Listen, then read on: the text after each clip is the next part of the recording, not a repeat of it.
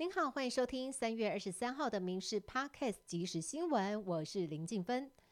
首先来关心政治焦点，国民党拍板总统人选采征召，主席周立伦强调要帮党内有实力的人排除障碍，但早早表态参选的张亚中不满，痛批堂堂大党连初选都不敢办。外界则认为此举是帮新北市长侯友谊解套。对此，朱立伦表示，减少争议才是他的目标。而呼声最高的新北市长侯友谊被问到是否接受征召，他说不追求职位，而是追求定位，让人民过好日子。洪都拉斯与我国邦交情谊生变。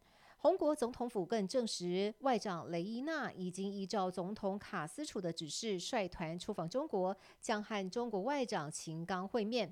我外交部也立刻召回驻红国大使，以表达强烈不满，抗议红国罔顾台红超过八十年邦谊，漠视我国常年援助与善意，严重伤害我政府与人民感情的举措。对于红国恐断交的时间点，可能临近蔡总统出访行程，外交部长吴钊燮直言，时间点并非巧合，而是经过精心的安排。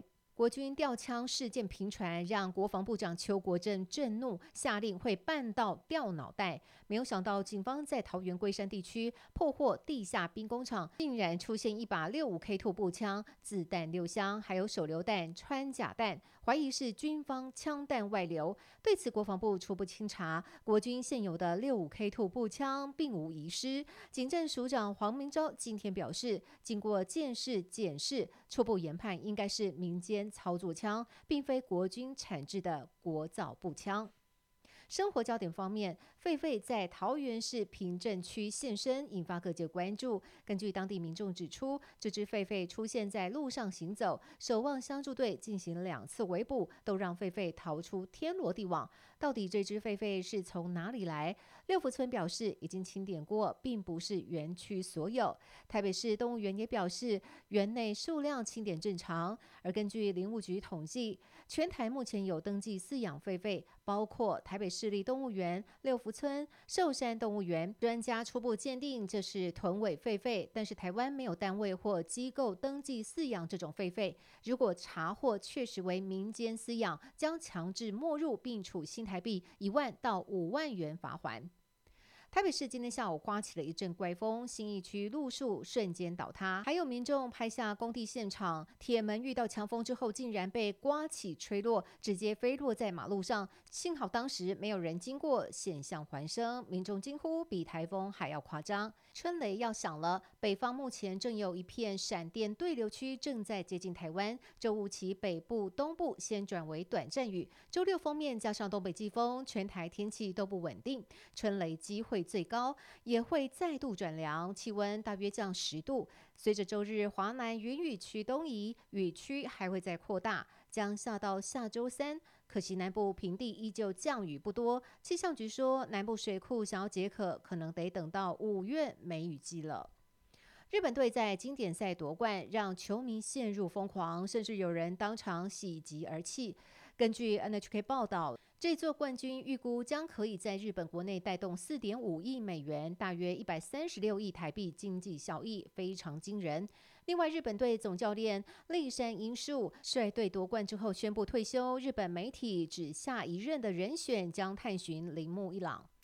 旅美棒球球星张玉成今天搭机返回美国，为新球季做准备。桃园机场一航下，一早就聚集了大批球迷来为他加油打气。张玉成说：“会带着祝福力量去美国，打出所有一切。”这一回经典赛，张玉成表现出色，获选为最佳一垒手，更是台湾唯一代表。财经焦点：美国联准会宣布升息一码，台湾央行也接报于今天举行二零二三年第一季里监事会议。会后，央行总裁杨金龙宣布政策利率调升半码，从贴现率、担保放款融通利率以及短期融通利率分别调整为年息百分之一点八七五、二点二五趴、四点一二五趴，自本年三月二十四号起实施。这也是从去年三月以来五度升息。重贴现率将来到百分之一点八八七五，写下近八年新高。政府普发现金六千元，登记入账进入第二天，轮到身份证尾数二三登记。只要身份证加健保卡号及填入银行账号，不用一分钟就可以完成登记。不过现在却传出上网登记会有各自外泄疑虑，建议不要登记，改用领线比较安全。对此，数位部及财政部都强调澄清，在过去的所得税、手机申报、疫情期间疫苗登记等，都是采用双证件，有严密机制，所有资料也会在专案执行结束之后一个月内删除。另外，为了防止有心人士盗领双证件，非同一人，官网会拒绝登载，要民众放心，千万别误信谣言。社会焦点发生在二零二零年十月的马来西亚籍女大学生命案，高等法院高雄分院二审维持凶手梁玉志的死刑判决。两年半前震惊社会的马国女大学生命案。